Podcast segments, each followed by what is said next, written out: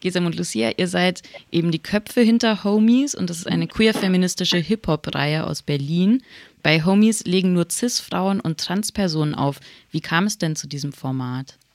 Es kam zu diesem Format, weil ähm, es ja eine ganze Reihe an Hip-Hop- und R&B-Partys gibt so in Berlin und uns halt aufgefallen ist, dass Frauen und genderqueere Personen einfach eine super marginale Rolle spielen dabei, also so in den Lineups kaum mitbedacht werden oder äh, auch irgendwie in der Trackliste oder so.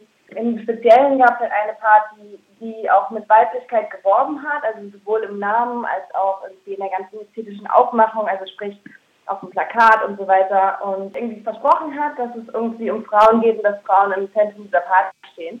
Und ich dachte halt erstmal, okay, das ist voll cool und bin dann hin und war dann super enttäuscht, als ich gesehen habe, dass im Line-Up dann doch wieder nur männliche DJs waren. Ja, und dann habe ich halt so eine Diskussion in, ähm, angeleiert mit den Veranstaltern, wo ich einfach mal wissen wollte, womit das zusammenhängt, dass irgendwie ähm, Frauen überhaupt nicht beteiligt werden an diesem Konzept dieser Party. Und diese Diskussion ist dann irgendwie ein bisschen größer geworden und ähm, wurde dann von Facebook quasi auch ins Real Life verlagert und ich bin halt hin, habe mit ihm geredet und er konnte halt meine Kritik überhaupt nicht nachvollziehen und meinte dann letzten Endes so, ja, wenn du es besser machen kannst, dann mach's doch. Und dann dachte ich, okay, es ist Zeit. Und ähm, die erste Party hat dann am äh, 5. Mai stattgefunden. Kommen wir kurz zu eurem Titel, Homies. Also Zuhörende werden jetzt das Wortspiel nicht verstehen. Die erste Silbe wird ja wie das englische Wort Ho, also Slang für Hude, geschrieben. Ähm, versucht ihr das Wort so umzudeuten oder neu zu etablieren? Man kann ja sagen, dass in der Hip-Hop-Szene Wortspiele und die Macht von Labels sehr wichtig sind. Ja, auf jeden Fall. Also auf den Namen kamen wir halt auch erst relativ spät in dem Prozess. Das war, da waren wir irgendwie mit einer befreundeten Person essen und haben so ein bisschen hin und her gespielt. Ja, Homies war dann das, was letzten Endes so ähm, hängen geblieben ist bei uns auch. Und wir fanden das halt eben besonders cool, weil es irgendwie eine Wiederaneignung ist von so einem Begriff, der einfach dazu dient, äh, Frauen und eben nicht männlich positionierte Personen in ihrer Sexualität zu kontrollieren und auch zu shamen. Also ich glaube, fast jede Frau musste sich schon mal das Wort Schlampe oder sonst was anhören von dem Typen diese Wörter haben halt einfach super viel Macht und wir wollten dem Ganzen, dadurch, dass wir das so ironisch verwenden, auch so ein bisschen die, diese Macht nehmen. Homies, ja, Homeboys ist ja eigentlich immer so ein Begriff, der super männlich auch assoziiert wird und ähm, deswegen war das irgendwie umso cooler, quasi zwei Sachen miteinander zu verbinden, die scheinbar nicht vereinbar sind, aber dann eben bei uns doch. Die Hip-Hop-Szene wird ja im Vergleich zu anderen Musikszenen als besonders misogyn wahrgenommen und ähm, ja, weil das Image und die Texte oft Frauen oder Frauensternchen objektivieren. Und das ist halt auch häufig homophob. Also No Homo ist ja auch ein Begriff aus dem Hip-Hop oder aus der Hip-Hop-Szene. Und gegen diese Tendenzen haben sich zwar Bewegungen wie der Homo-Hop gebildet, aber die Szene wird nach wie vor ja von Cis-Männern dominiert und ist auch zum Teil noch sehr sexistisch. Könnt ihr das, euch das irgendwie erklären? Okay, wo setzen wir jetzt an? Also, ob, wie wir uns das erklären, ich meine, vor allem sich auf die Geschichte des Hip-Hops mal irgendwie damit auseinandersetzen. Genau. Aber ich glaube, Gisam hat auch eine Masterarbeit jetzt gerade zu diesem Thema zu laufen. Es ist ja, Lucy hat gerade gesagt, man muss sich die Entstehungsgeschichte von Hip-Hop mal anschauen, weil Hip-Hop war ja auch nicht immer so, wie er heute ist. Mhm. Und ähm, hat ja als etwas sehr Subversives angefangen, als etwas, was von der Straße kam, was Gesellschaftskritik geübt hat und dieses ganze misogyne und äh, homofeindliche und transfeindliche, das sind eben strukturelle Formen der Diskriminierung, die einfach in der Gesellschaft vorhanden sind. Und Hip-Hop ist etwas, was aus der Gesellschaft heraus entstanden ist. Und ähm, dann ist es eben, finde ich, immer ein bisschen schwierig zu sagen, dass jetzt Hip-Hop insbesondere super frauenfeindlich und ähm, irgendwie transfeindlich sei, mhm. weil sich diese Strukturen eben auch in anderen Feldern zeigen und auch in anderen Genres zeigen. Eben mit dieser ganzen Kommerzialisierung auch von Hip-Hop und irgendwie je mehr es irgendwie in den Mainstream ging, desto mehr ging es auch darum, ähm, ja, kommerziell erfolgreich zu sein und eben sich an die Marktdynamiken anzupassen. Und mhm. Sex Sells ist halt so ein Motto, das der überall zieht. Und ähm, es gibt auch voll viele genau. Dokus über Hip-Hop, wo halt eigentlich Rapper ursprünglich ganz andere Texte gerappt haben und dann aber von Labels gesagt wurde, hey, rap mal über jenes und dieses. Und viele halt so das, worüber sie halt Rappen geändert haben, einfach nur um endlich äh, damit Geld zu verdienen. Mhm. Oder es gibt auch Videos von Nicki Minaj, die eigentlich früher ziemlich queer aussah und sich einfach ähm, sozusagen dem Markt angepasst hat. Also es gibt, glaube ich, sogar ein Telefoninterview, wo sie eigentlich auch mit einer Frau, also wo es eigentlich um eine Frau geht, die sie halt liebt. Und äh, ich finde, Nicki Minaj ist da auch ein gutes Beispiel, die sich einfach super verändert hat, einfach nur um halt in diesen kommerziellen Markt einzusteigen. Das ist halt so ein bisschen etwas, was man dann aufbrechen muss. Aber ich glaube, dass gerade wenn so Partys wie wir, die dann halt extra Musik spielen, halt von Leuten, die sonst vielleicht nicht so gespielt werden, gespielt wird, dass Leute das halt hören können, vielleicht auch kaufen oder supporten oder wir auch Acts haben, wo wir so ein bisschen drauf achten, woher die kommen und ähm, was sie für einen Background haben.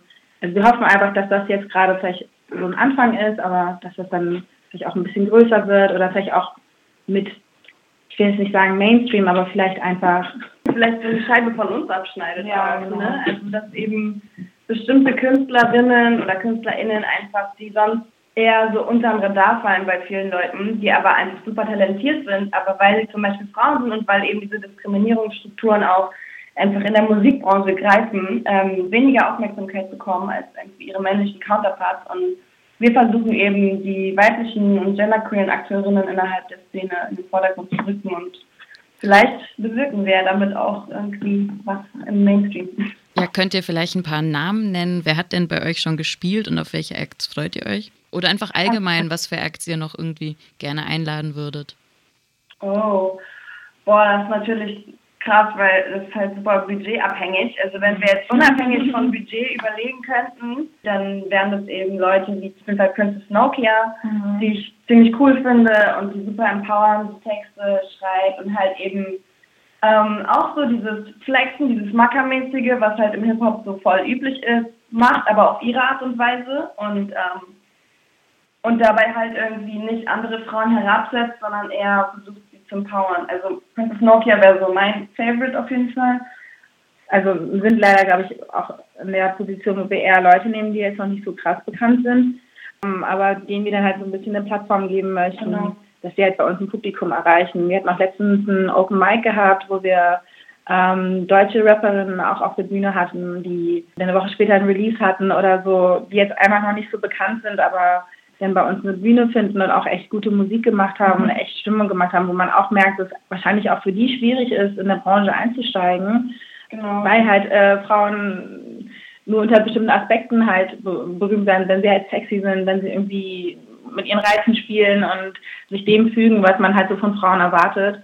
Und das ist dann genau. etwas, wo wir halt auch so ein bisschen entgegenwirken wollen. Also die ähm, Künstlerin ist zum Beispiel Adi Amati, kann man ja auch mal nennen, dann können sich die Zuhörerinnen auch mal irgendwie YouTube-Videos anschauen. Adi hat jetzt gerade erst eine EP rausgebracht, auch äh, super coole Musik. Sie produziert selber und sie singt und sie rappt und alles. Gibt es noch so einige unentdeckte Künstlerinnen auch im deutschen Raum, die wir, ähm, wo wir halt auch auf der Suche sind, aber auch immer alle beten, dass sie uns vielleicht mal anschreiben und vielleicht auch zeigen, was sie so machen. Ähm, genau. Ja, dass wir mal schauen, dass es nicht immer nur so die internationalen Acts sind. Und ich denke, da gibt es bestimmt noch einige äh, Mädels, die was drauf haben. Ja. Aber natürlich so international gesehen oder im englischsprachigen Raum, da ist natürlich viel, viel mehr vorhanden. Ja. Da gibt es auch viel mehr, ähm, ich jetzt mal, queere Rapper und Rapperinnen als jetzt hier. Zum Beispiel, also so, der Angel Hayes ist cool, Quay Dash ist äh, auch eine Trans-Rapperin. Big Frida, mhm. ne? Niki Blanco, ja, das ja. sind alles so Namen, die ihr euch auf jeden Fall mal anschauen solltet. Achso, und bei uns ist auch aufgetreten Leila Akini, würde ich auch gerne nochmal einen Shoutout geben an Leila, ähm, die halt auch sehr, sehr bewusst über irgendwie ihre Identität, also so über Schwarzsein und Frausein rappt und über Rassismus, über Sexismus und so weiter und also die ist auch top. Ihr gebt mhm. also als Homies bewusst auch ein, eine Plattform für ähm, aufkommende queer und weibliche äh, Artists sozusagen. Richtig, ja, das wollen wir gerne machen. Wird denn bei Homies also möglichst PC, political correct aufgeregt, aufgelegt oder kann es auch sein, dass mal der eine oder andere Klassiker, der jetzt nicht so PC ist oder sogar sowas wie KIZ gespielt wird? Also KIZ hat, hatten wir bis jetzt noch nicht gehabt.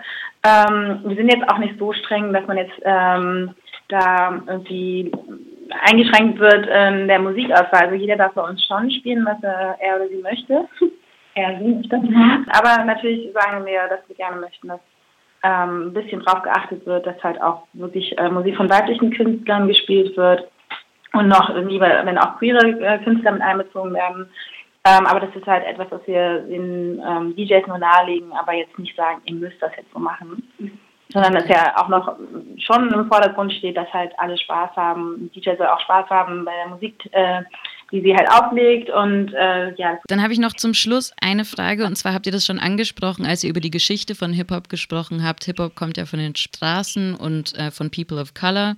Was für eine, sagen wir mal, Lehre kann denn der Queer-Feminismus aus der Hip-Hop-Kultur ziehen? Wow. Mmh. Boah, schwierige Frage. Habe ich so noch nie drüber nachgedacht. ich bin da auch nur drauf gekommen, weil es sogar eine Bewegung, die sich Hip-Hop-Feminismus nennt, gibt, angeblich. Mhm. Ach so. Die genau darauf aufbaut. Ja, ja so Gwendolyn D. Pau und so weiter. Es gibt so ein paar äh, Autorinnen, die halt äh, dieses literarische Genre, aber halt auch, ja genau, innerhalb des Feminismus diese Strömung mit begründet haben. Und äh, eben selber quasi auf der Hip-Hop-Kultur kommen und eben da auch so mit Hip-Hop aufgewachsen sind und äh, deswegen halt auch nicht so diesen Stempel, ja, Hip-Hop ist sexistisch oder sowas akzeptieren wollen, weil sie eben sagen, ich bin ich und ich bin irgendwie eine empowerte, selbstbewusste Frau, weil es Hip-Hop gegeben hat und so. Mhm. Und ähm, ja, also Hip-Hop-Feminismus finde ich auf jeden Fall für mich auch sehr, sehr inspirierend. Ich könnte jetzt aber so pauschal nicht sagen, welche Lehre Queer-Feminismus aus Hip-Hop ziehen sollte. Das ist, glaube ich, sowas kommt immer mit den Akteurinnen. Also es wird wahrscheinlich auch Menschen geben, die sich als queer-feministisch bezeichnen, die halt auch mit Hip-Hop aufgewachsen sind und ähm, eben so sozialisiert wurden und bestimmte Lehren und, weiß ich nicht, ihr Selbstbewusstsein vielleicht aus der Musik gezogen haben. Oder aus dem Right, also aus dem ähm, Tagging oder aus dem Breaking oder weiß ich nicht was. Ich meine, Hip-Hop ist ja auch nicht immer nur Rap, das darf man nicht vergessen. Das sind ja verschiedene kulturelle Elemente, die da zusammenkommen. Ja, dann vielen Dank. Dann könnt ihr vielleicht noch zum Schluss sagen, wann die nächste Homies oder der ja, nächste Homie stattfindet. Also die nächste Party findet am 28.10. statt. Und zwar im Burg Schnabel, das ist in Kreuzberg. Auf jeden Fall findet diesmal auch ein Open Deck statt. Das heißt, man kann uns schreiben und es gibt dann so Slots von 15, 20 Minuten, wo halt ein paar DJs ähm, zeigen können, was sie drauf haben. Und ähm, ja, das ist ein Special von vielen anderen. genau. Also an alle FreiburgerInnen, es lohnt sich, nach Berlin zu pilgern für die nächste Homies-Party. Ja.